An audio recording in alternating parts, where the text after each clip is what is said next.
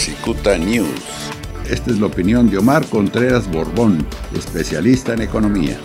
Bueno, antes de, establecer la comunicación con Omar Contreras Borbón, eh, le quiero decir que todos los especialistas coinciden en que mm, la situación económica que va a venir, no la que estamos viviendo, o sea, si usted está viviendo una situación económicamente difícil, espérese a que lleguen los tiempos de la verdadera crisis. Estoy leyendo algunos cables y, mm, bueno, le quiero decir que hace una semana eh, yo leí declaraciones de Roberto Quijano, especialista en materia laboral, y em, leí algunas declaraciones de el secretario de Economía, del señor eh, Mario Escobedo Cariñán, quien señalaba que em, pues que esto, eh, esa recuperación podría llegar en cuatro o en cinco años. Eh, dijo el señor Escobedo que en cinco años, según recuerdo. Estoy tratando de hacer memoria. Y el señor Quijano dijo que cuatro años. Pero así fueran tres años. Yo le quiero eh, hablar desde el punto de vista positivo. Así fueran, no fueran ni cuatro ni cinco, que fueran tres años. Pero si la situación económica en este momento está difícil, ya me imagino en dos años. No, hombre, ¿para qué nos imaginamos? Ya está en la línea telefónica nuestro amigo Omar Contreras Borbón, especialista en temas económicos. Te saludo con mucho gusto, Omar. Eh, pues en efecto, fíjate que este, esto que señalas, eh, eh, pues dio el INEGI a conocer información con respecto al índice, al indicador global de la actividad económica, el IGAE. El IGAE es una medición muy parecida al Producto Interno Bruto, Jaime, pero eh, es un indicador más que nada sobre el consumo, ¿no? Sobre cómo se está moviendo la actividad económica en México en relación eh, al consumo entre un mes a otro. Y lo que sí, lo que sí hay que señalar, eh, Jaime, este indicador es del mes de abril de este año.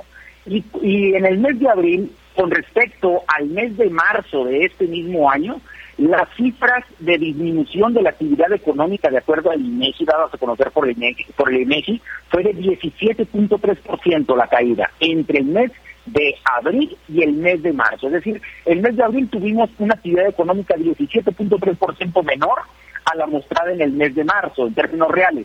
Y por otro lado, eh, lo que nos también nos indica este IDAE o este índice, índice indicador global de la actividad económica es que eh, la que más disminuyó su actividad fue la actividad secundaria, es decir, el sector comercio que disminuyó 25.1% su actividad económica, y después le seguirían las terciarias, que es el sector de servicio con 14.4%, y finalmente las primarias, en donde se ha contemplado agricultura y la industria eh, extractiva, únicamente cayó 6.4% durante el mes de abril en comparación con marzo. Pero aquí lo importante, Jaime, es que si nosotros lo comparamos de manera anual, es decir, abril de este año contra abril del año pasado, todavía nos va peor, no abril contra marzo, sino abril de este año contra abril del año pasado, uno de los países en donde tendrá mayor efecto en la disminución de la actividad económica. Para este año únicamente nos supera eh, Italia y nos supera España con, con economías donde les va a ir peor que a México. México este año, de acuerdo al Fondo Monetario Internacional, va a decaer o va a contraerse la economía en un 10.5%,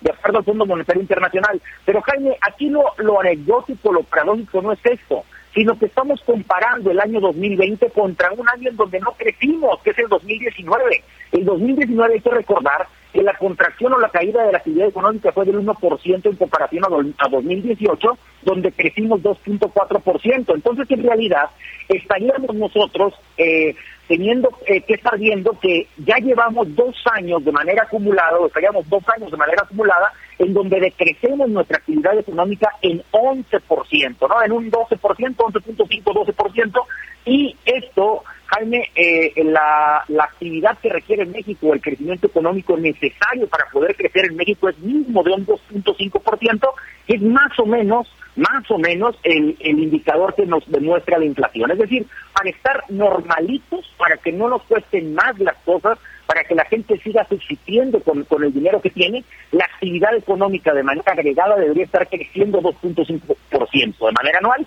No únicamente no estamos creciendo 2.5%, sino que estamos decreciendo 10.5%, es decir, que la afectación en el bolsillo de todos los que nos escuchan será de más o menos 15% durante este año, Jaime.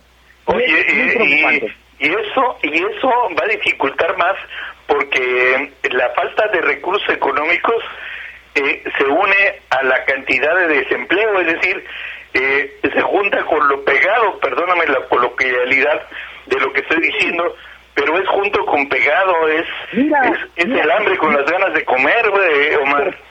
Totalmente, Jaime. Mira, ahorita ya van más de dos millones de personas desempleados. Digo, este este mes hubo 140 mil menos, eh, bueno, desempleados durante el mes de mayo el presidente de la República anunció y dijo, no nos fue tan mal. Pues no, nada más que hay que recordar que la mitad de la gente, en este país el 54% de la gente, tiene eh, está en la informalidad, ¿no? Entonces esos, esos no están contabilizados. Entonces ya llevamos más o menos dos millones, por lo menos dos millones de desempleados, de desempleos. Eh, Jaime, eh, y también lo que hay que recordar es que por si no fuera poco esto, el golpe que están resintiendo ya las familias en todo el país, pues bueno, a la Secretaría de Hacienda y Crédito Público ya se le ocurrió poner en marcha también el programa de los cobros de, impuestos por, en las plataformas digitales y en el estado de Baja California no es la excepción, Jaime.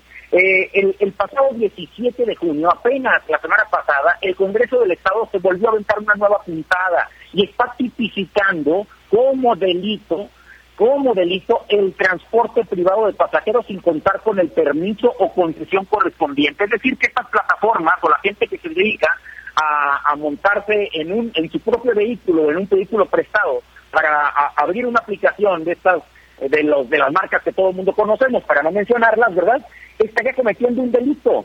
Y, y la pena de prisión que está imponiendo los diputados de Baja California es de hasta dos años de cárcel. Y todo esto y de 70 mil pesos de multa y la incautación del vehículo. Es decir, tres cosas en uno. Te cobran 70 mil pesos de multa, dos años de cárcel y además te incautan el vehículo. ¿no? Esto es totalmente inconstitucional, porque el artículo quinto de la Constitución prevé la libertad de trabajo para todas las personas. Y están, y el Congreso de Baja California está tipificando como delito el hecho de que yo pueda convertirme en un chofer privado para otorgar un servicio privado. Es totalmente inconstitucional, Jaime, y hay que recordarle a todos los choferes de estas plataformas digitales, ¿no? Eh, de las tres conocidas por lo menos y de las que se acumulen, que evidentemente la digitalización llegó para quedarse y esto es inconstitucional.